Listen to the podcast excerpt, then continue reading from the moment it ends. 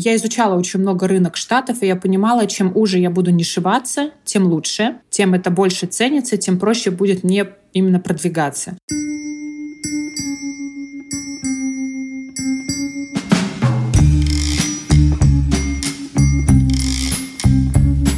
Всем привет, это Лев Пикалев и подкаст «Новый рынок». Подкаст про людей, которые уехали, и вышли на новый рынок в новой стране. Первый сезон я делаю про предпринимателей, потому что я сам предприниматель, и с 23 года я начал искать клиентов по миру и переделывать свою студию подкастерская под международный рынок. И в этом подкасте я хочу поговорить с другими предпринимателями, понять, какие есть сложности, какие есть классные практики, инструменты, как выстраивать э, работу с командой, как э, выстраивать поиск клиентов. И мне хочется честно поговорить и про проблемы, и про успехи. Этот подкаст выходит в моей студии, которая называется «Подкастерская» или «Каст-подкаст». Мы помогаем компаниям создавать свой собственный контент, учим сотрудников компании, помогаем выстроить процесс, а на себя берем всю техническую работу, запись, монтаж, создание джинглов,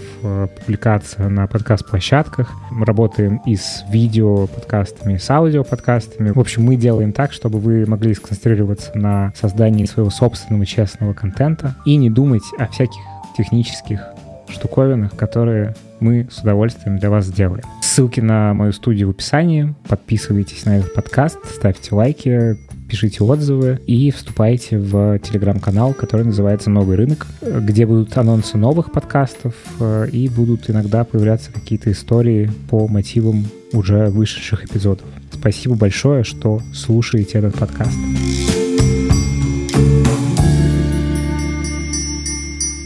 Кто у меня сегодня в гостях, а в гостях у меня Ирина Калаур, профессиональный маркетолог и кофаундер маркетингового агентства в США. Вот, привет, Ир. Привет, привет, Лев. Важный дисклеймер. У Иры супер такая необычная история, немножечко как будто с конца. То есть сейчас, сейчас мы объясним, почему так.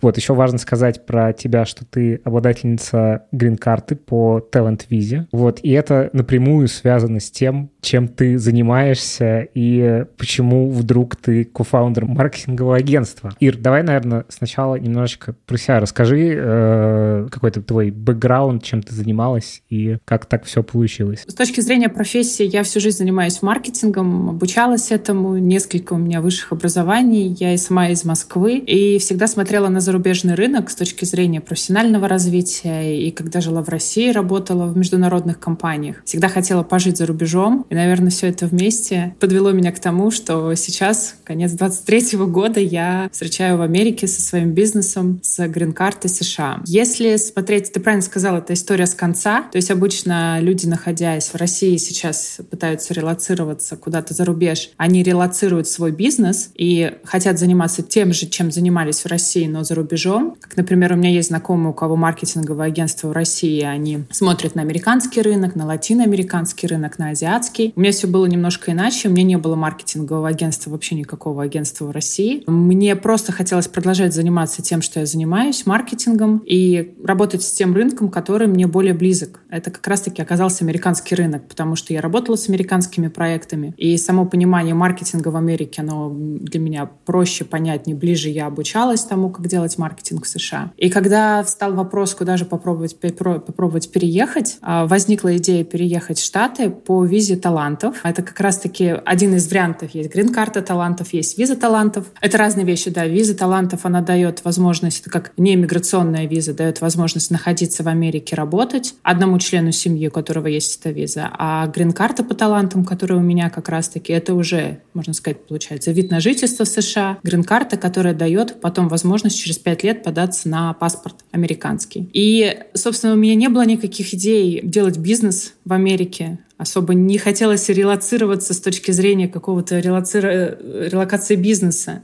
Я думала, что ну, я буду искать работу. Да, потому что не было именно агентства никакого. У меня были собственные проекты разного рода направлений. Я занималась э, консультациями по маркетингу. То есть какого-то своего успешного бизнеса в России, именно успешного бизнеса не было. И в найме ты не была? То есть ты была как бы таким свободным да, э, художником? Да. да, у меня было несколько своих онлайн-проектов, у меня были обучающие программы собственные. Я э, консультировала очень много, как так называемый fractional семио для других проектов в онлайн-бизнесе, в онлайн-сфере. Но своего агентства, своей команды постоянной у меня не было. То есть релацировать было нечего. Но хотелось релацироваться самой и релацироваться вместе с семьей. Когда появилось это желание релацироваться? Это же, ну... Лет 14 еще. Ну, я имею в виду да, вот время от того, как ты узнала, что, подумала, что, может быть, можно в Америку, это в 14? Нет, это где-то, наверное... Нет, в 14 лет я вообще начала хотеть переехать в какую-то другую страну, попробовать пожить за рубежом. И пробовала разные варианты, обучающие разные программы и так далее. А именно пожить в Штатах, так как это уже пятый год, когда мы в Штатах зимуем. Я здесь рожала дочку свою первую. И, в принципе, понимала, как тут что происходит, понимала, как тут э, искать работу. Уже много друзей было и так далее. И когда в России я поняла, что я теряю свое... То есть зарубежный маркетинг в России уже никому не нужен стал в какой-то момент, когда закрылись социальные сети, закрылись возможность э, продвижения платного в Google, в Facebook, в Instagram, то есть все основные каналы маркетинга, которого я использовала для своей работы. И, в принципе, и зарубежные подходы в маркетинге, они в России стали не так необходимы, как это было ранее. Я стала задумываться о том, что было бы здорово найти работу в США и переехать в США по трудовой визе, потому что это единственный вариант, который на тот момент я знала. Это было где-то начало 22 года. А мы приехали в Россию после одной из зимовок,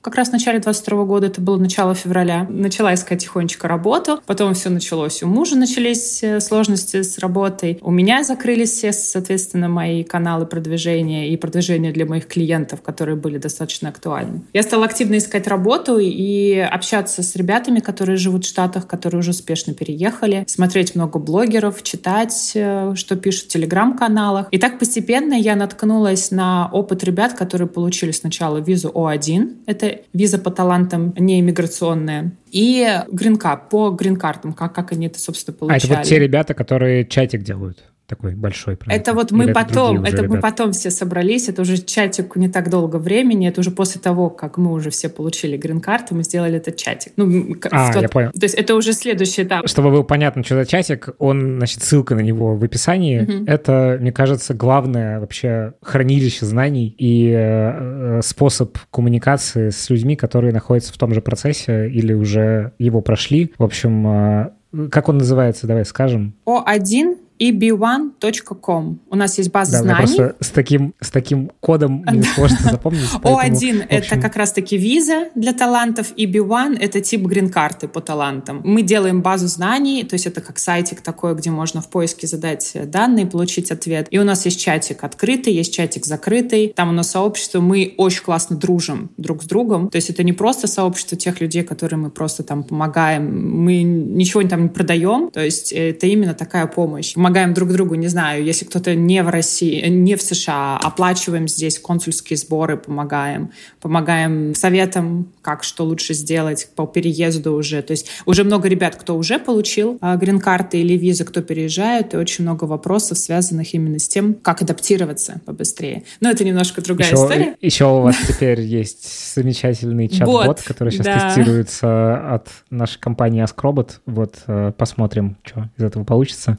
Очень вот, классный короче, бот, база которому... знаний охрененная. Мы, да. да, мы когда общались с Егором, таким, как бы, как это сказать, я не знаю. Он идейный он вдохновитель. Идейный вдохновитель главный, всего, да. всей этой движухи. Я увидел базу знаний, она просто великая. Вот, в общем, если вы этой темой интересуетесь, переходите в чатик по ссылке в описании, все там будет, и ссылка на базу знаний тоже я тоже оставлю там же. Вот, да, значит, мы немножечко ушли в сторону.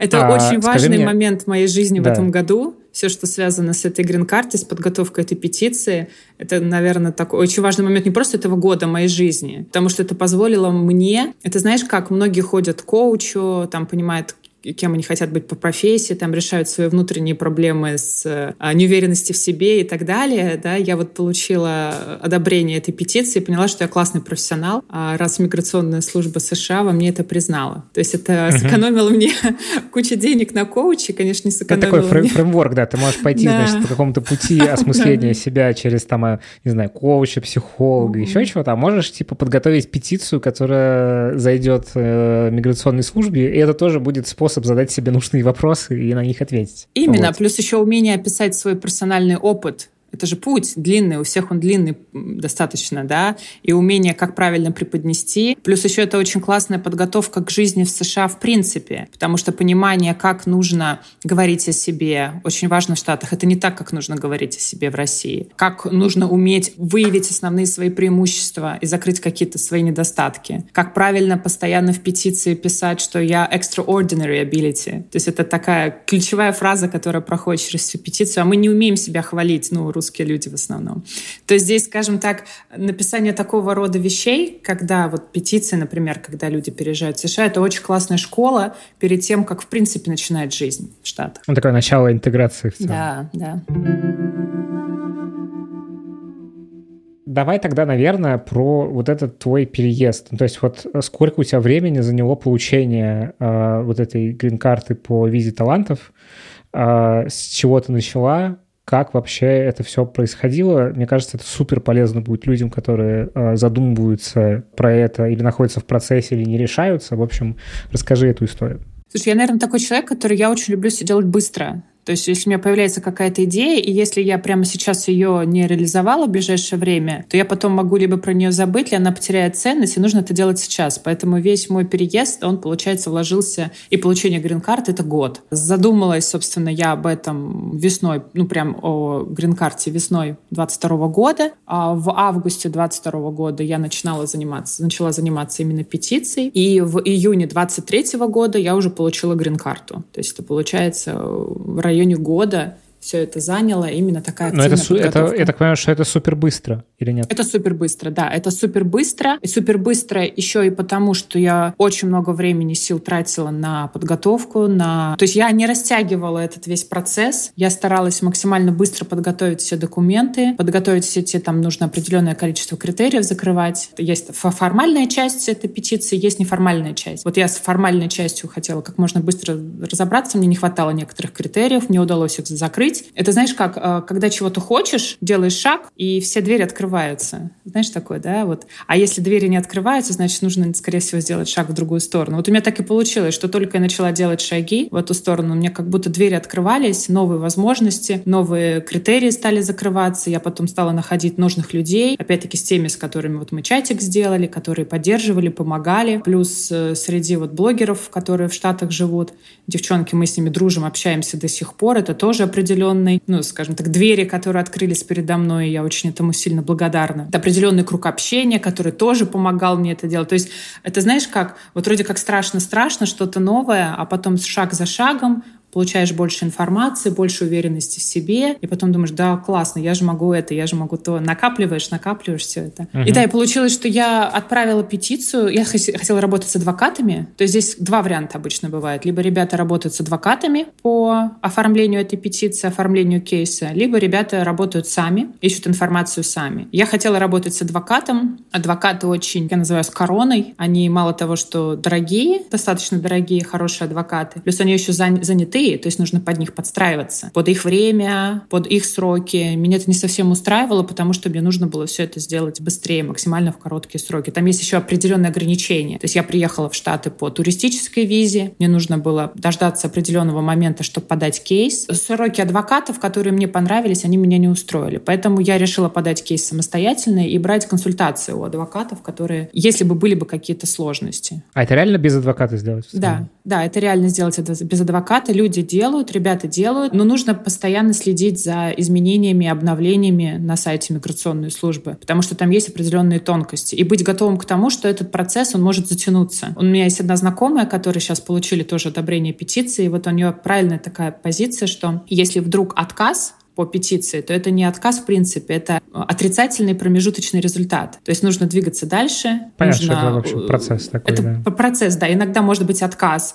потом новая подача и одобрение. Иногда может быть запрос дополнительных сведений. Иногда могут, могут быть задержки, если ребята подают за рубежом, не из США. Могут быть задержки с консульством. Одно консульство не приняло, второе консульство не приняло, но третье консульство может принять принять. То есть это не такое, что вот я попробовал один раз, и мне не получилось, я больше не буду пробовать. Ну да, что это закрытая дверь в этом смысле. Да, это вообще, да, нет, кстати, удив, удивительный в этом месте момент про...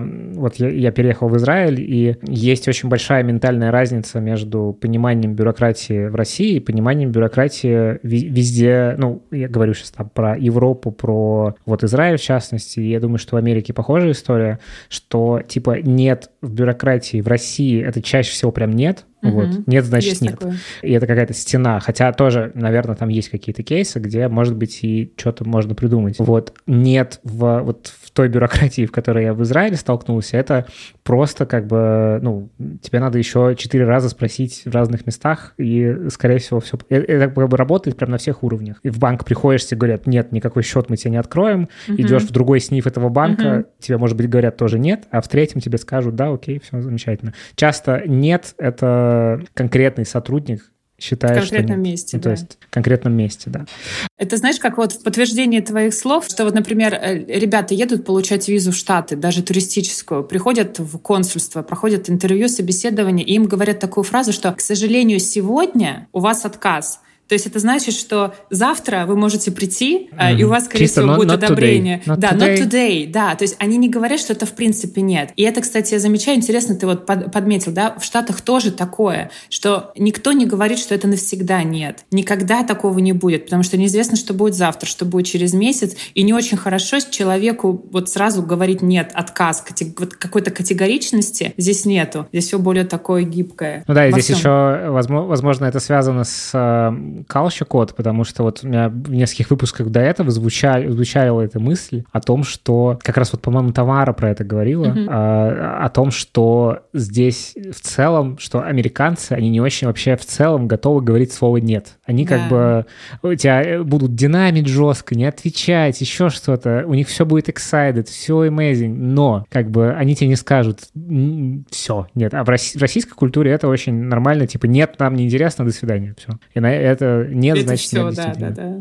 Да. Все вот, правильно. а давай, наверное, мы не будем сейчас углубляться прям в какие-то супер детали, потому что, ну, как бы огромная есть база знаний относительно э, этой грин-карты, относительно виз, но можешь очень так тезисно, кратко рассказать общий процесс, и, наверное, центральный герой этого процесса — это петиция. Вот э, о чем это, и как раз это нас подведет к тому, как появилось твое маркетинговое агентство. Да, чтобы переехать в США и получить грин-карту, есть вариант доказать, что ты талант. Талантом можно быть не обязательно обладателем Нобелевской премии или Олимпийской медали. Талантом может быть любой человек, который сможет, во-первых, а, обладать определенными формальными требованиями к этой петиции. Это соблюсти три из десяти основных критериев, которые написаны на сайте миграционной службы. Там есть подробная инструкция по этим критериям, как их закрывать, примеры, примеры петиции, в общем, все-все-все. Так как а, Америка э, страна инструкций и правил, здесь достаточно все просто. То есть формально понять, подходите ли вы под какие-то критерии и их закрыть. Это первый такой формальный уровень. Следующий уровень — это неформальный, как я его называю, когда нужно проявить креатив и попробовать объяснить, что мало того, что человек подходит под эти три из десяти критерий, он еще является одним процентом из ста процентов самых крутых специалистов в своей области. Он знает, как подсветить свои плюсы, как убрать свои минусы для офицера, как написать из этой петиции целую историю своего карьерного роста, становления. И кроме того, как а, этот человек планирует свою профессиональную жизнь США. Что это будет? Это будет поиск работы, это будет создание своего бизнеса, создание своего проекта. То есть какую ценность этот человек сможет привнести в США. Ну вот можно сказать, что петиция как раз-таки состоит из этих трех основных э, пунктов. На самом деле пунктов внутри гораздо больше, но это вот три такие базовые вещи. И когда я готовила к петицию, я понимала, что я подхожу по многим критериям формально, то есть мне это будет достаточно несложно закрыть. Я понимала, что я могу подумать, потому что а вот эта вторая часть, это больше, как, на мой взгляд, такая маркетинговая часть, как правильно себя упаковать, а, как продукт да, и преподнести себя таким образом, мою петицию, чтобы офицеру она понравилась. Это как раз-таки вторая часть. То есть здесь мне нужно было покреативить, подумать, как эту историю расписать, что подсветить, как связать какие-то моменты моей профессиональной жизни друг с другом. И третья часть. Я стала задумываться, что же я буду делать в Штатах. Я сразу стала вспоминать, что Америка — это страна предпринимателей, а малый бизнес активно развивается, и все его поддерживают со всех сторон. Я стала думать о том, что, ну, может быть, наверное, нужно открыть какую-то свою компанию, и таким образом я смогу усилить свою петицию. Плюс еще еще такой момент один, что когда переезжаешь в Америку по туристической визе, и нужно дождаться 90 дней до подачи своей петиции. Это правило миграционной службы. То есть до истечения этих 90 дней подавать петицию нельзя. И работать в Штатах по туристической визе тоже нельзя. А так как все мои проекты в России, они были закрыты, особо большого капитала для комфортной жизни не было, нужно было что-то думать. И единственный Но открыть вариант... компанию ты можешь на этой визе, да?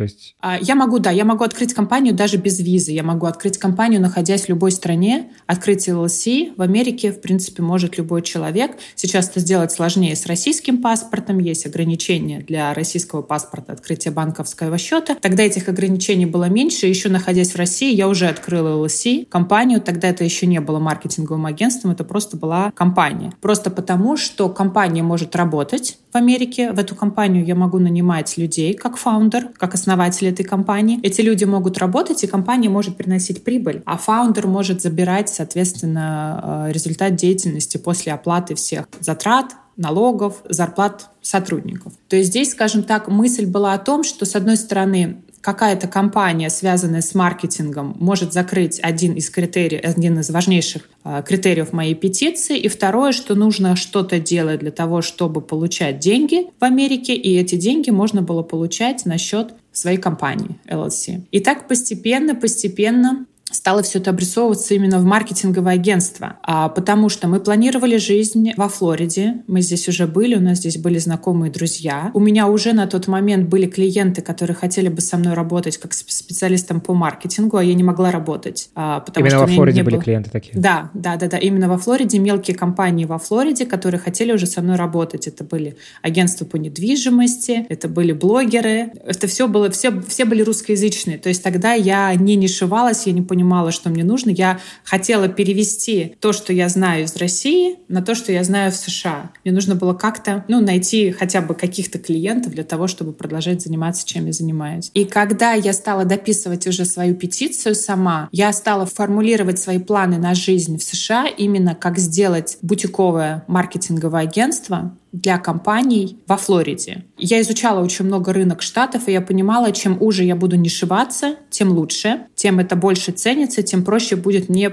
именно продвигаться. Плюс еще такая красная лента всей петиции, что все нужно не шивать. То есть чем уже специалист в своей области, тем, тем выше тем его ценность. Проще, да, тем проще, проще доказать его ценность. То есть нужно быть специалистом узкоспециализированного какого-то профиля, и это проще для продвижения себя, это проще, в принципе, для рынка, потому что конкуренция очень большая. Извини, а с точки зрения вот, ну, нишевания в маркетинге, вот на примере твоего агентства, это вот какая ниша, в чем она узкая? А сейчас я уже полностью переделалась на тех-проекты, в сфере B2B. Это для этого я должна, я прошла очень много-много этапов. То есть сначала я брала всех подряд клиентов. У меня были агентства недвижимости, блогеры, вот есть такие CBD-лекарства, мы продвигали, делали сайты, много-много что делали, да, и лендинги делали, и все. Сейчас мы нацелены именно на маркетинговую стратегию, на перформанс-маркетинговую стратегию, на гроус-маркетинг, именно больше для B2B в сфере тег, в сфере SaaS. Вот сейчас uh-huh. у нас такое направление, и сейчас у нас как раз раз-таки клиенты оттуда,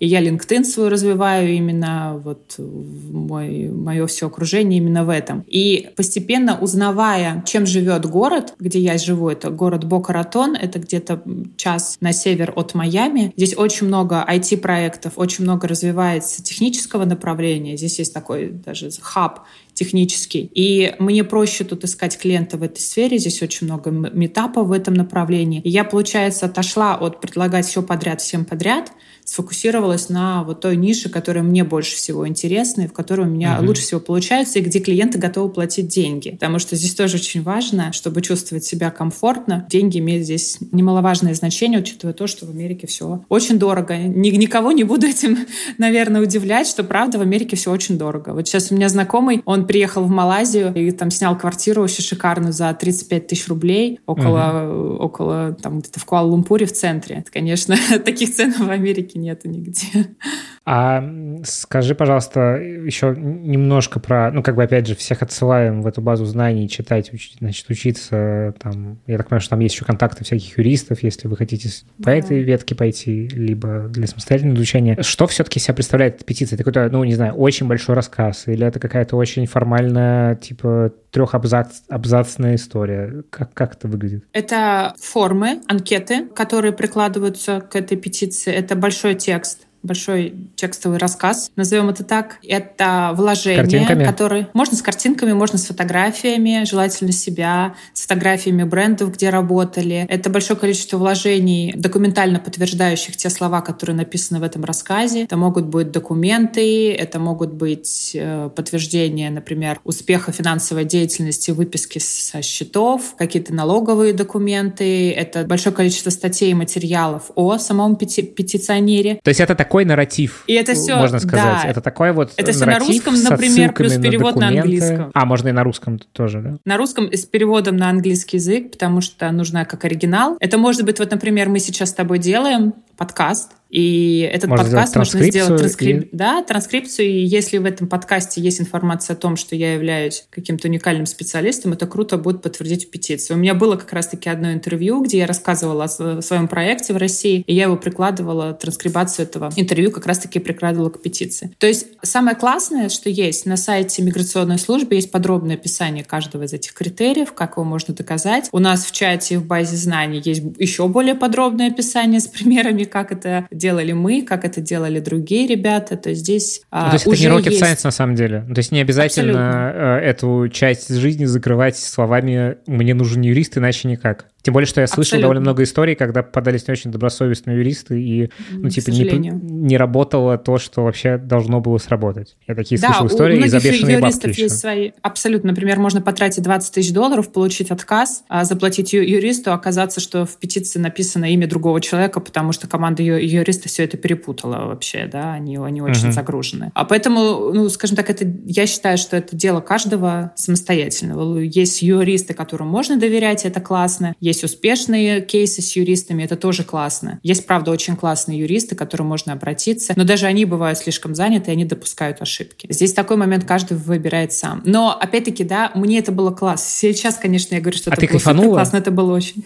да, я кайфанула, но я очень устала. Адски устала. Это, ну, это очень тяжело, очень сложно, очень тяжело. Это огромное, э, огромный, во-первых, стресс, потому что ты находишься в ожидании, ты постоянно чего-то ждешь ты не уверен, как ты правильно все оформил, как ты правильно сделал, правильно ли все это подсветил. И самое интересное, даже юристы бывают не уверены в этом. Юристы же как, да, у, у каждого юриста есть свои правила, свой формат написания этих петиций. Не факт, что это сейчас подойдет, что это зайдет. Не каждый юрист понимает здорово в профессии каждого петиционера. Это же тоже очень важно, чтобы юрист... То есть поэтому, например, сейчас юристы тоже нишуются. Есть юристы, классно закрывающие IT-специалистов, есть юристы, Или, там, классно искусство... закрывающие творческих. Искусство. Да. Угу. да. То есть здесь тоже там спорт есть. Вот замечательный юрист, который спортивных э, ребят классно закрывает. Но и у нее есть определенные сложности, и отказы с ней тоже бывают. И здесь очень важно... Вот я еще знаю ребят, которые уже два раза пода- подаются, и у них два раза отказ, и они в итоге летят в Австралию. Улетели в Австралию. В Австралии тоже есть виза талантов. Она несколько проще. То есть это не значит, что они будут продолжать пробоваться, подаваться еще в США. У них очень классный кейс. Они прям сами уже становятся специалистами в создании этих кейсов, этих петиций. Но вот у всех разный путь.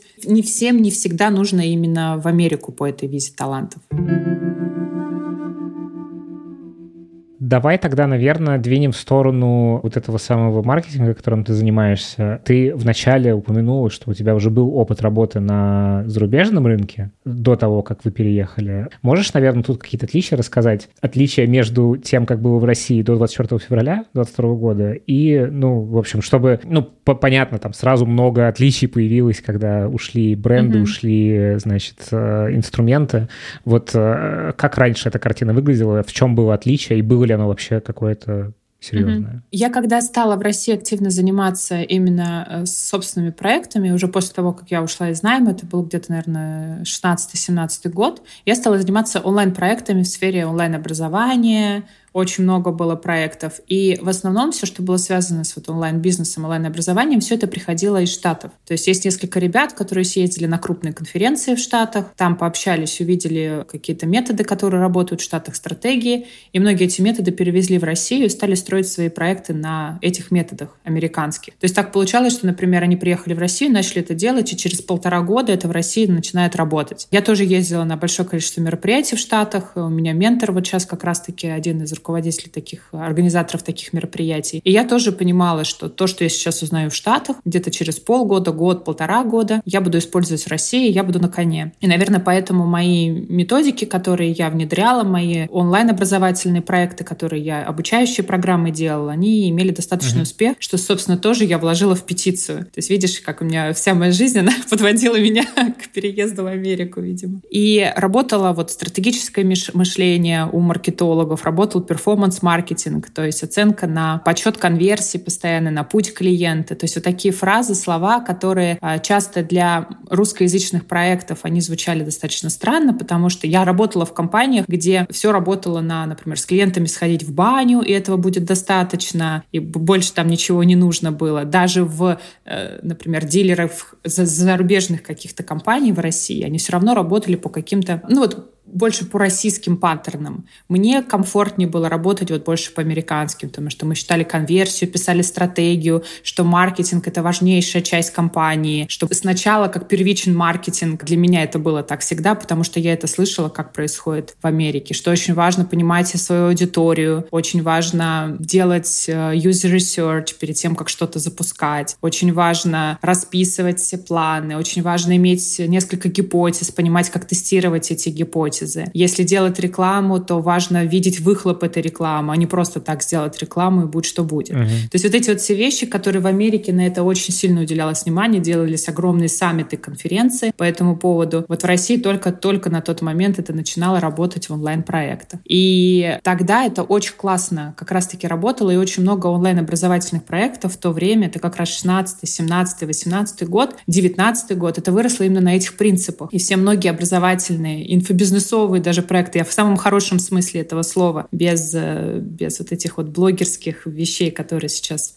плохо отзываются там, да, у многих инфобиз-проектах. То есть классные онлайн-образовательные проекты именно росли на этих принципах. И это все как раз-таки шло от Штатов, потому что в Штатах онлайн-образование, оно очень активно развивается, и много методов, много, много инструментов, которые используются. И мне это все было очень близко. И когда все это дело стало, ну, менять свой вектор, в некотором роде после закрытия каналов продвижения. Все равно же бизнес делают русскоязычные ребята. У тех, у кого был склад больше к западному формату развития бизнеса, все, наверное, стали уезжать. У тех, кто готов был, проще было им адаптироваться к новым российским условиям, они оставались и пробовали адаптироваться, и до сих пор пробуют адаптироваться к этим российским условиям. Те ребята, которые вот уезжали, вот, например, да, с Тамарой ты общался, тоже некомфортно же стало особо продолжать развивать свой бизнес в тех условиях, которые есть. То есть хочется же все равно и новых возможностей, какого-то нового понимания рынка и так далее. Можешь рассказать, а как вообще у тебя первые клиенты зарубежные появились? Ну, я так понимаю, что ты всегда у тебя был фокус именно на э, Соединенные Штаты. Как у тебя вообще первые появились клиенты? Понятно, что это было до еще того, как вы переехали, до войны. Можешь э, рассказать, э, как вообще это было устроено? Не знаю, насколько это целенаправленно было, насколько случайно как-то так? Ну, то есть через кого это все пришло? В общем, общем, какую-то историю расскажи здесь. Здесь все работает через нетворкинг. Это, наверное, тоже я никем, никого не удивлю этим. Я постоянно смотрела на зарубежный рынок. После того, как я съездила на несколько конференций в Штатах, у меня в Фейсбуке, я тогда не развивала свой LinkedIn вообще никак. В Фейсбуке стало появляться большое количество специалистов по маркетингу, организаторов э, мероприятий по маркетингу, связанных с Америкой. Это не только американцы, но и русскоязычные ребята, которые часто ездят Штаты. Плюс с одним проектом я познакомилась случайно. Это проект Saint, Saint Bird. Они до сих пор в Америке это, они делают парфюм по подписке. Достаточно крупный проект. Мы с ними работали еще в 2015 году и общаемся с ними до сих пор. То есть это все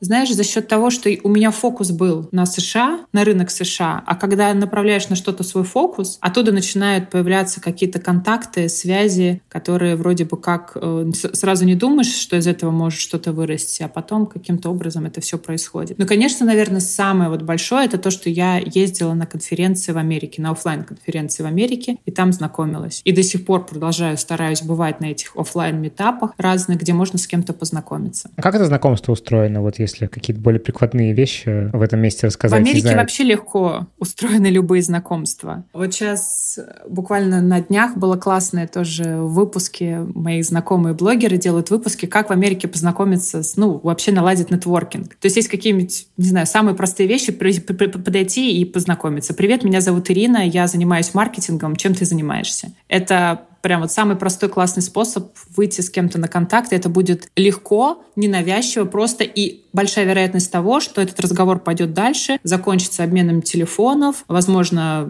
продолжением общения, возможно, какими-то какими вещами. То есть контакт все равно он случится. Не факт, что это перерастет. А это и для как бы офлайн мероприятий, что вот ты подходишь к человеку, и, не знаю, для общения в LinkedIn такая же история. Там, коннект с человеком, говоришь, вот там, э, есть какие-то да, особенности этот, здесь? Этот коннект может быть, но чтобы этот коннект перерос дальше во что-то, нужна все равно дополнительную ценность друг другу показывать. Я в LinkedIn общаюсь так с некоторыми ребятами. Это не всегда перерастает в какие-то трудовые, именно в рабочие отношения, но мы всегда на контакте. То есть здесь работает то, что если ты открыт и на позитиве, то всегда открытый на позитиве к тебе. Здесь нет такого, что там, если я откомментировала чей-то пост или написала в личку, и мы с этим человеком примерно знаем друг друга, то, скорее всего, он либо лайкнет этот пост, либо откомментирует этот пост. Не факт, что общение пойдет глубоко дальше. Здесь, наверное, чтобы завязывать какие-то глубокие отношения, должно пройти время. То есть здесь а, не бывает такого, что быстро что-то сделал, получил клиента. Нет, здесь долгоиграющая история. Нужно работать на авторитет постоянно свой. Нужно постоянно мелькать где-то, постоянно, чтобы тебя видели и так далее, и так далее. Приведу пример конкретный. Я когда приехала в Штаты, я, опять-таки, для петиции вошла в одну ассоциацию, Американская маркетинговая ассоциация. Мне это хорошо было бы для моей петиции. В принципе, я понимала, что если я буду общаться с маркетологами из этой ассоциации, это поможет мне для развития моих, а, моего профессионального окружения. И я в один из первых дней, где-то еще в сентябре прошлого года, 22 познакомилась с руководителем этой ассоциации. И вот представляешь, я с ним познакомилась, и я потом хотела с ним, ну, выйти на контакт, попить кофе, не знаю, пригласить его на ужин, для того, чтобы вместе с ним, может быть, вести какие-то проекты, ну, подумать, что мы можем делать совместно. Я ему писала в LinkedIn, он мне отвечал. Я его приглашала на звонок. Он мне отвечал, что давай, давай на звонок. Я приходила на звонок, его не было на звонке. Он мне потом писал, ой, извини, я там был занят, еще что-то. Я не сдавалась.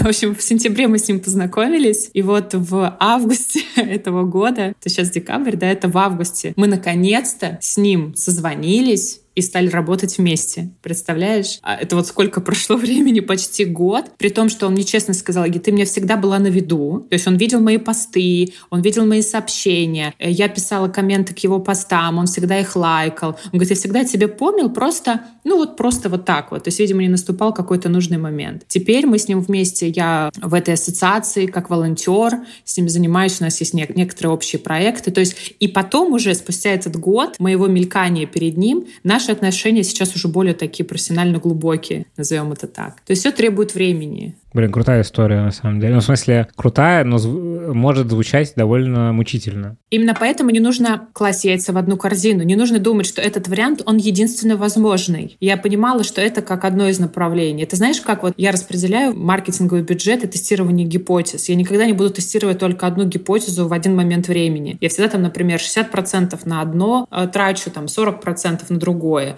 либо 60-20-20. То есть это всегда идет распределение. Также и здесь. Нужно иметь несколько как, каналов продвижения себя, если тем более релацируешься за рубеж, да, думать, а вот что, что будет, если я, ну, не смогу развить свой бизнес здесь? Это же возможно? Значит, мне нужно устроиться, к примеру, на работу. А что будет, если не смогу устроиться на работу? Что еще я могу сделать? Плюс еще, кстати, по поводу волонтерства в Штатах. А волонтерство в Штатах — это тоже одна из стратегий, потому что через волонтерство можно найти, во-первых, очень классные контакты, а, очень классное сообщество, и потом, собственно, найти работу. Плюс, если в резюме добавить волонтерство, это всегда плюс. Например, когда э, ребята молодые идут в колледж или на работу, вот самые-самые такие вот молодые на первую свою работу, часто вот это волонтерство, когда они волонтерят в спортивных каких-то организациях или в общественных организациях, это очень ценится в Штатах. То есть одна из стратегий по переезду в Штаты, у кого она есть, это все равно будет волонтерство. И это классно, если оно будет. Об этом тоже нужно задумываться.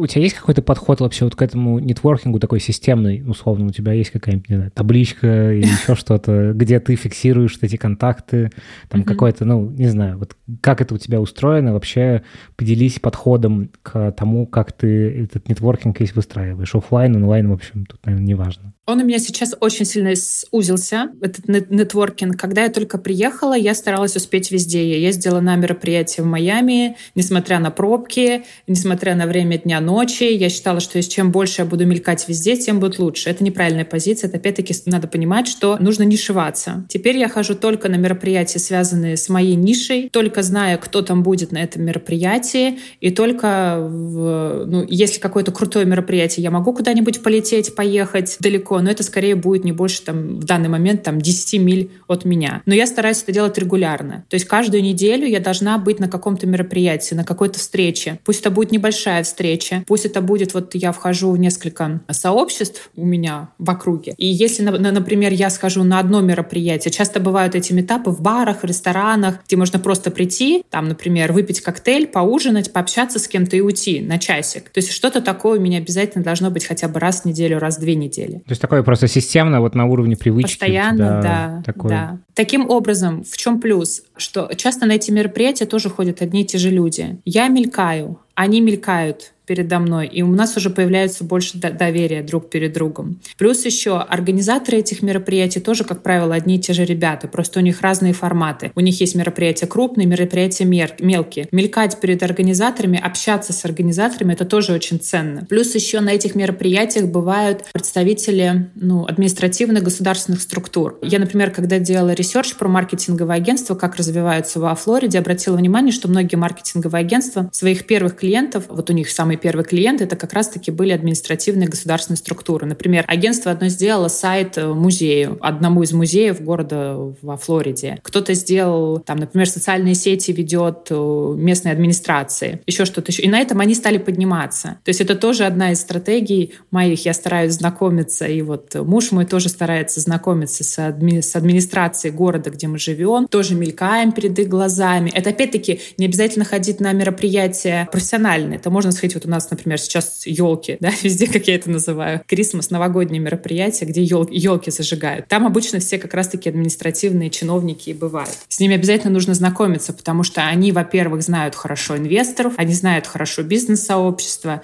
Это тоже своеобразный нетворкинг. Плюс классный нетворкинг через детей в садиках, в школах. Если такой прикладной совет прям дать, э, а где искать конкретно все эти мероприятия? Есть ли какие-то ну, э, площадки, э, какие-то сайты, где ты можешь прям, ну, условно, чтобы вот раз в неделю себе обеспечить такой движняк, где это искать, не знаю, там, приложение Meetup, еще что-то, да, в общем. Да, приложение Meetup, там много что можно найти классного по своей теме, и я, наверное, с этого начинала. После этих приложений Meetup, когда приходишь на какое-то бесплатное мероприятие через Meetup, туда приходят организаторы других мероприятий, где они рекламируют свое, например, платное мероприятие. Вот, пожалуйста, организаторы uh-huh. еще одних мероприятий. Да, а... кстати, важный здесь совет, uh-huh. наверное, наверное, что вот то, что я по себе понял, что еще, ну, понятно, что если ты находишься в той локации, где ты, собственно, работаешь, там живешь, то это одна история, что ты офлайн можешь посещать. Но на метапе очень много онлайн всего есть, в том числе. Да, и эти онлайн-мероприятия, тоже на них очень много контактов классных можно найти, потому что туда приходят ребята, они делятся своим LinkedIn, заходишь к нему на LinkedIn, знакомишься, а в LinkedIn он уже пиарит какие-то свои другие мероприятия. То есть это тоже контакты. Вот я, например, сейчас э, делаю питч для своих проектов. Это питчи в основном онлайн, большей части. И туда приходят ребята, и мы в чате чате, когда делаем пич, все присылают свой LinkedIn. И если начинать смотреть, ну, там не всех, конечно, будешь добавлять, но просто смотришь каких-то ребят. Оп, видишь, вот я так нашла через одних ребят, других ребят, куда еще потом по своей теме стала ездить на мероприятия. Плюс, например, в Facebook. Вот в Штатах хорошо работают Facebook-группы. В Facebook-группах очень много полезного можно найти. Я, кстати, в Facebook-группах до того, как мы сделали сообщество в Телеграме по грин-картам и B1, в Facebook-группах находила очень много полезного для написания своей петиции, потому что тогда у меня не было Телеграм-канала, не было базы знаний, нужно было где-то искать дополнительную информацию. В Facebook-группах просто забиваешь в поиске, что тебе нужно, какая тематика, например, Tech Events Around Me, и он будет искать какие-то мероприятия по этой теме. Я также нахожу не только профессионально, но вот я йогой занимаюсь, и все разные мероприятия по йоге, йога на рассвете, йога на закате, все это, собственно, там в Facebook-группах и в приложениях Meetup. Плюс uh-huh. еще часто вот я очень рекомендую, когда куда-то куда-то кто-то переезжает, особенно в Штаты, это входить, вступать в разные ассоциации. Часто членство бывает совсем недорогим, около 100-150 долларов в год, но через такие ассоциации, это опять-таки сообщество по твоей тематике, это мероприятия, это возможные дополнительные профессиональные контакты. Ассоциаций очень много по разным нишам, по разным направлениям. Это такой дополнительный плюс, получается, не только к, ну, к своему портфолио, к своему резюме, но и дополнительный вот способ найти классный нетворкинг. Мой муж знакомится в спортзалах. То есть, э, если мы куда-то переезжаем, он берет карту спортзал, даже несмотря на то, что у нас внутри комьюнити есть спортзал, он все равно ходит, сходит в спортзал для того, чтобы познакомиться. Он всю жизнь знакомится с классными людьми именно профессиональной точки зрения в спортзалах.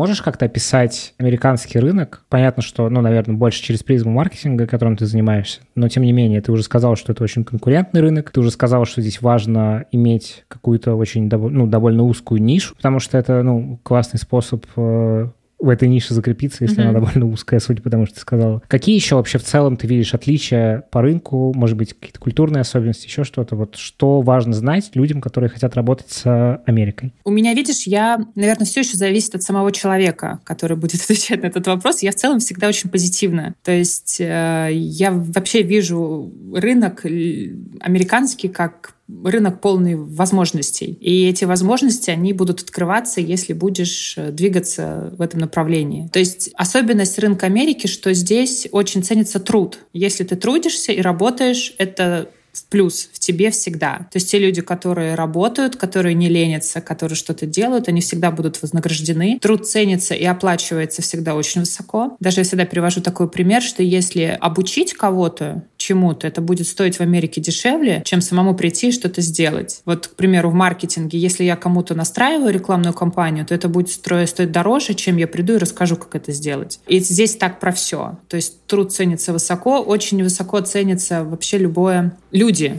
в принципе, как человек. Здесь нет того, что будет обесцениваться влияние, опыт человека. Здесь такого вряд ли будет. Никогда этого не услышишь. Что, что ты имеешь в виду? Что, что, что, что ты за ерунду сделал? Да кто ты такой? Там, не знаю, докажи, uh-huh. что ты, не знаю, закончил это обучение. Докажи, это что ты классный тот, тот самый наш, э, значит, да. российский внутренний критик, он да. тут другой. Но он не только внутренний критик в России, он же сильно внешний критик в России. Ну, да. И я постоянно на всех своих местах работы ощущала, что я, во-первых, женщина, женщина, то есть я уже как-то, ну, чуть ниже, чем мужчина в профессиональном плане. Плюс там я еще молодая, да, что я там знаю и так далее. Это не всегда было прямо, но это косвенно всегда это ощущалось. Здесь такого нет. Здесь априори, если ты говоришь, что ты профессионал, тебя априори считают специалистом, профессионалом. И когда включаешься в работу с какой-то американской командой, тебе уже относятся как к профессионалу. Здесь не нужно доказывать, что ты профессионал и специалист. А, то есть не нужно, не нужно тратить свою энергию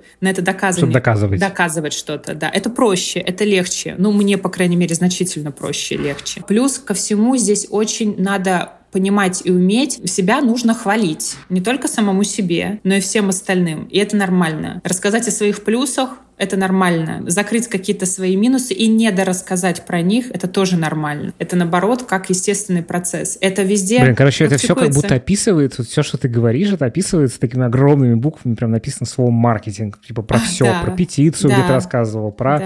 вот э, то, что ты рассказываешь про да. э, выпучить сильные стороны, выпучить слабые стороны. Ну, в общем, как-то вот это все про некоторый нарратив, который ты рассказываешь. Абсолютно. Ты правильно сказал, что здесь, здесь все про это. И каждая личность — это бренд. Уже свой. И даже если человек работает в какой-то компании, скорее всего, у него есть еще какой-то свой собственный проект, подкаст, YouTube-канал, еще что-то, и это нормально. Если человек работает в какой-то компании, в какой-то проекте, это нормально, что у него будет еще какой-то проект собственный, и он его будет развивать, либо какая-то общественная деятельность. И никто здесь не скажет, что нужно там 24 часа своего времени уделять этой работе единственной неповторимой. То есть это вот такие вещи, которые, они опять-таки, на мой взгляд, они очень человечные. То есть ценится ценится человек с его разнообразными талантами. Плюс здесь еще нормально сменить свою профессию вдруг резко. Я, например, сейчас, когда прохожу собеседование, слышу от э, девушек, которые, от рекрутеров, которые меня собеседуют, что они, например, были спортивными тренерами, а вот сейчас она занимается рекрутментом. И смотрю в LinkedIn, да, действительно, она там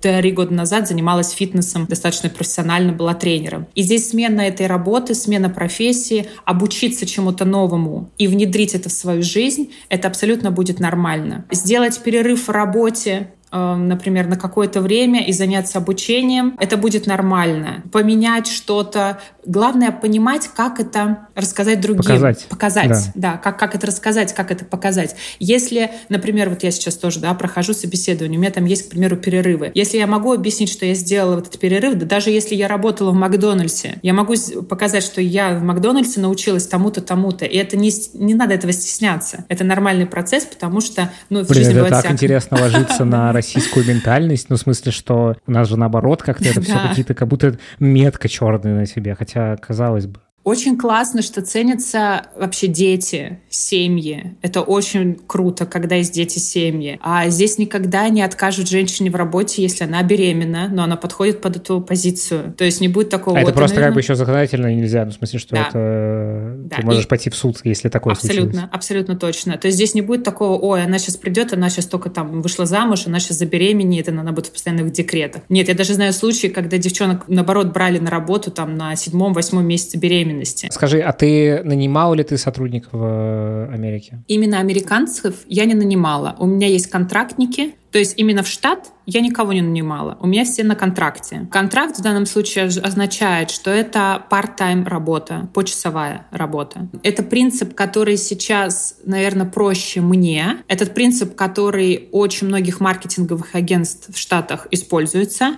которые не стремятся, например, э, выходить на какие-то вот такие глобальные форматы, искать инвесторов или что-то такое. То есть это самый такой простой формат. То есть это история очень быстрого оптимизации под количество проектов. Такой, да. как бы. И это, кстати, очень прикольно, то, что вот Тамара Качарова рассказывала про то, что вообще в Америке вот эта контрактность — это супер нормальная история. Абсолютно. Типа, потому что в России как будто немножко не совсем так. Типа, что каждый человек, он либо в найме, либо он там какой-то фрилансер сразу на нем написано. А тут как будто бы это очень гибко, что ты можешь работать, а может быть, вот как ты сказала, вот эти какие-то проекты у тебя есть, еще что-то, подкаст, видео, там тут да. ты что-то кому-то помогаешь, и это абсолютно нормальная история. Да, все верно, это абсолютно нормальная история, и, как правило, берут найм людей, когда это, ну, очень большая в этом необходимость. Вот, например, у Тамары есть определенная необходимость иметь людей в найме. У меня такой необходимости именно нету. То есть это как, э, во-первых, ну, найм это сложнее. Сложнее в налоговом плане, сложнее, с, опять-таки, это же нужно постоянно поддерживать определенное количество клиентов. Я не могу пока такое обеспечить нашему агентству. У нас, например, в январе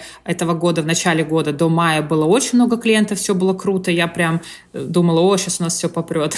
Летом резко все изменилось, потому что изменилось, изменился рынок, изменилась ситуация внутри проектов, с которыми мы работаем. То есть сейчас все по-другому. То есть здесь очень важна эта гибкость а гибкость с контрактниками это проще. Плюс еще ребятам-контрактникам проще. Вот я разговариваю с ребятами, да, они очень ценят, что они работают со мной, им очень нравится. Им очень нравится, вот у меня там есть двое ребят, кто работает не в Штатах, им нравится работать с американским агентством, с американскими клиентами, но они хотят попробовать себя и в других рынках и в других каких-то направлениях. Это опять же про эти вот те самые яйца в какой-то корзине. Да, ну, то есть, да, что да, ты да. все время находишься в каком-то таком вот... Э... И это, это, понимаешь, не нужно воспринимать, что это плохо. Многие считают, о, типа, это нестабильно. Но я не знаю, сейчас вообще мир нестабилен. Нужно готовить себя к тому, что нужно быть ну, когда он был стабилен, постоянно. прямо скажем. Абсолютно. Да. да, абсолютно. Здесь никогда ты не будешь, даже если уходишь в найм, никогда нельзя быть уверенным, что завтра все это не развалится, все не изменится. Поэтому нужно всегда быть готовым к тому, что вот это вот flexibility это основное правило жизни, не только профессиональной, но и в принципе жизни. Нельзя подстелить соломку везде. Нужно, конечно, стараться это сделать, но поэтому еще вот заканчивая вопрос, чем отличается Америка, вот это вот, знаешь, как открытость ко всему, она у всех американцев, то есть открытость и принятие вот этого всего. То есть принятие людей такими, какие они есть. Да, иногда это не соответствует моральным каким-то принципам в других странах и так далее.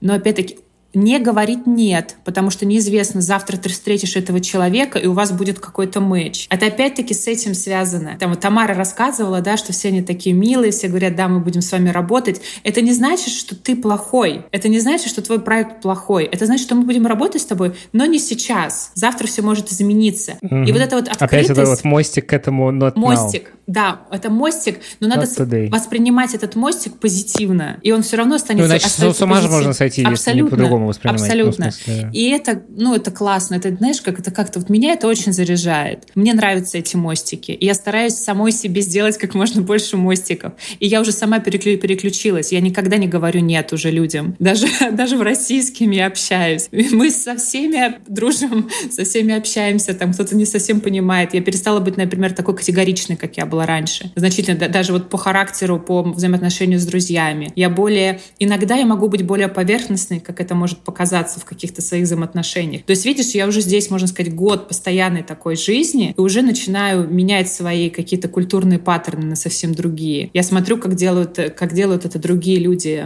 кто в Америке живет, и я понимаю, что так проще. Так проще иметь эти мостики. Это как, знаешь, иметь надежду всегда лучше, чем ее не иметь. Вот так же здесь. Иметь вот эти мостики гораздо лучше, потому что этот мостик всегда может куда-то меня к чему-то привести. Если сейчас этот мостик, например, чуть покороче, это не значит, что за завтра он не может вырасти в какое-то очень классное партнерство, либо классные взаимоотношения. Мне очень интересно еще тебя спросить про, про твой Мартек, стартап, который вы сейчас пилите. Что это такое? Можешь подробнее рассказать? Мы там тоже ссылочки все дадим, просто что интересно. Да, это проект классный очень проект. Я его придумала лежа на диване. Мой муж всегда считал, что для того, чтобы поднять много денег, нужно придумать что-то свое. И вряд uh-huh. ли это какой-то мини-бизнес, маркетинговое агентство. Нужно какой-то крутой проект. И на стыке AI, на стыке маркетинга, на стыке тех проблем, которые есть сейчас у специалистов по маркетингу, по перформанс-маркетингу, мы придумали проект, который называется Perform Well. Это это а, сервис, который позволяет быстро, быстрее, чем сейчас, тестировать маркетинговые гипотезы в сфере а, платной рекламы в основном. То есть это проект, который позволяет быстро генерировать тексты, картинки и мэчить их с аудиториями. То есть раньше, что делали обычные специалисты по маркетингу, состоящие минимум из четырех человек в команде, это дизайнер, а, копирайтер, перформанс-маркетолог, трафик-маркетолог, что, например, можно было делать две недели, сейчас это можно сделать за 2-3 дня, просто потому что с помощью AI мы ускоряем эту технологию. Проект сейчас э, без лендинга, с классной презентацией, с классным ванпейджером, который заходит сейчас в огромное количество инвестфондов. Мы отправляем огромное количество, делаем рассылок где-то по 100 писем в неделю. Переписываемся с несколькими фондами сейчас. У нас есть классный партнер, крупная э, IT-компания, и директор этой компании тоже, кстати, получил одобрение EB1A. Собственно, как мы с ними познакомились. Вообще, кстати, вот это вот EB EB1A, грин-карта, сообщество, когда вы войдете, э, ты оставишь ссылочку. Там очень много классных найти ребят, можно в своей профессиональной деятельности и под, подружиться с ними. То есть это определенный такой уровень, уровень контактов. И сейчас этот проект у нас на стадии поиска инвесторов, чтобы этими инвесторами уже перестали быть мы, перестали вкладываться мы. А сейчас я активно ищу адвайзеров, продолжаю искать адвайзеров. У нас есть адвайзеры из Google, э, из AI-департамента. У меня есть адвайзер, это мой ментор, который как раз-таки специалист по перформанс-маркетингу в Штатах. А, это идет не так быстро, как хотелось бы, но классно, мне нравится этот проект, он развивается и постоянно обрастает новыми идеями, новыми контактами. И, собственно, вот этот нетворкинг, про который я рассказываю, я еще езжу, знакомлюсь с людьми не только как представитель маркетингового агентства, как кофаундер и еще клиентов, а здесь больше, наверное, чтобы рассказать про этот Мартек проект Perform Well и как он может упростить жизнь э, перформанс-маркетинговых команд. А, ну, ты, дадим ссылочку на OnePager, который ты да, упомянула. Спасибо. В общем, mm-hmm. слушай, круто. Тоже на, тебя ссылка э, в описании, если кому-то будет интересно да, про, поговорить по проекту, то welcome. Вот, э, давай, наверное, закругляться. Хотел бы тебя спросить такую вещь напоследок. Какой бы ты дала совет людям, которые вот переезжают в Америку или хотят туда переехать и вообще хотят выйти на этот рынок в любом качестве? И в качестве наемного сотрудника, и в качестве э, человека, который делает свой э, бизнес, стартап. В общем, как, какой-то вот ну, общий совет, который ты могла бы дать. Первый совет, что я вижу ну, это уже на опыте получается. Очень многие ребята, которые русскоязычные переезжают в Америку, они надевают корону, но ничем ее не аргументируют. Вот если ваша корона на голове не аргументирована вашими достижениями, и вы не можете преподнести эти достижения, то эту корону стоит снять и опуститься чуть ниже на несколько ступенек. Таких ребят очень много, которые считают, что они в России сделали крутой бизнес на, не знаю, не особо честный. И они думают, что сейчас в Америке без знания языка у них все получится, и они там кому-то нужны. Вот эту корону кстати, нужно вот, снимать. Да, кстати, с, яз- с языком а, Плохо. Не знаю, акцент, не акцент. Акцент я, не так важен, понимаю. знание языка нужно. Умение говорить на английском важно, а акцент не важен. Очень мало, един, ну, очень мало кто русскоязычный переезжает и знает язык на уровне умения говорить и понимать.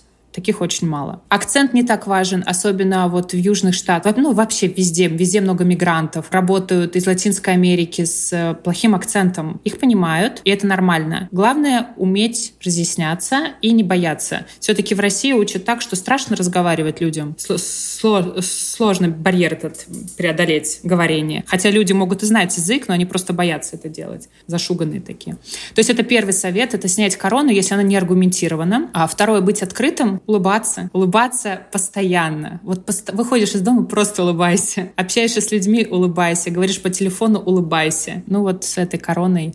Да, потому что, вот приведу пример. Многие люди приезжают и думают, вот я работал в, в Яндексе, крупную должность занимал. Я сейчас приеду в Америку и найду должность в Apple. Но как бы это две большие разницы. Яндекс и Apple. А, еще знаешь такой момент.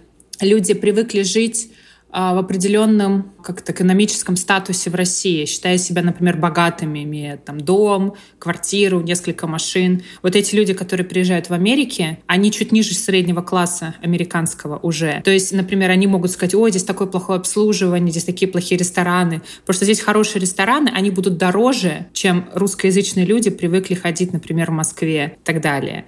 Э, сфера услуг, она тоже будет дороже. То есть средний класс здесь уже значительно а, больше зарабатывает, чем в России вот этот класс, который считал себя богатыми. Это тоже нужно учитывать, вот этот вот гэп такой, да. И получается, те ребята, которые приезжают и думают, вот я там в России мог позволить себе ходить в рестораны каждый день, у меня там тусовки, шмотки, две машины, еще куча всего. Здесь они приезжают, а здесь уровень жизни другой, и даже отношение к тебе уже будет совсем другое. Другое. Поэтому улыбнуться, снять корону, идти в люди, знакомиться и не стесняться того, что сейчас может быть статус чуть ниже, никто никогда не застыдит, не пристыдит в Америке, что можно подрабатывать на Uber, можно, не знаю, временно пойти работать в Макдональдс или еще куда-то. Никогда никто за это не застыдит. Это абсолютно нормальная ситуация. Я даже вижу, например, кто у нас приезжает по доставке еды, можно на Порше приехать, он в пятницу вечером привезти доставку вот в наше комьюнити. Просто потому, что это у него такая подработка. В супермаркет в обычный среднего класса тоже можно приехать на Range Rover, и никто ничего не скажет. Вряд ли uh-huh. в Москве можно на Range приехать куда-то не в азбуку вкуса. То есть просто вот это вот понимание того, что уровень жизни и достатка, он отличается, и вообще отношение к деньгам немножко иное, к показухе значительно меньше, чем чем есть вот у российских uh-huh. людей. Быть проще, улыбаться. Класс. Да. Спасибо тебе большое. Тебе спасибо большое. Я очень рада, что мы с тобой познакомились и не только э, провели прекрасное интервью сегодня, но и, в принципе, я уверена, у нас будет очень много совместных проектов. Ты тоже тот человек, который не кладет яйца в одну корзину. диверсифицируешь свои активности. Да, и на этой почве мы тоже с тобой сошлись. Да, я кайфанул э, очень от нашего разговора. Не знаю, и супер полезно получилось, и как-то мне самого, я прям, ну, меня часто есть такой индикатор, когда я с кем-то разговариваю, вот у меня поднимается уровень mm-hmm. энергии. Такой, да. значит, расправляют сразу плечи, какой-то там, видимо, не знаю, адреналинчик немножечко куда-то э, прибегает. И вот я сегодня это почувствовал, как бы захотелось сразу вот что-то там все разложить по разным корзинам, там э, как-то позитивнее на все это смотреть. И, в общем, пробовать, пробовать, делать. Офигенно. Спасибо тебе большое. Да, спасибо. Вот. Спасибо. Подписывайтесь, ставьте оценки, пишите отзывы, и в следующем выпуске с вами увидимся. Не забывайте переходить в телеграм-канал и оставлять комментарии под этим выпуском. Позже еще какой-нибудь пост сделаем вместе с Ирой туда, канал. Это сейчас сюрприз для тебя. Вот, но какие-то, может быть, ссылочки, еще что-то сделаем дополнительный материал. В общем, переходите, все ссылки, которые мы упоминали в описании, и всем, всем пока. Всем пока. Спасибо.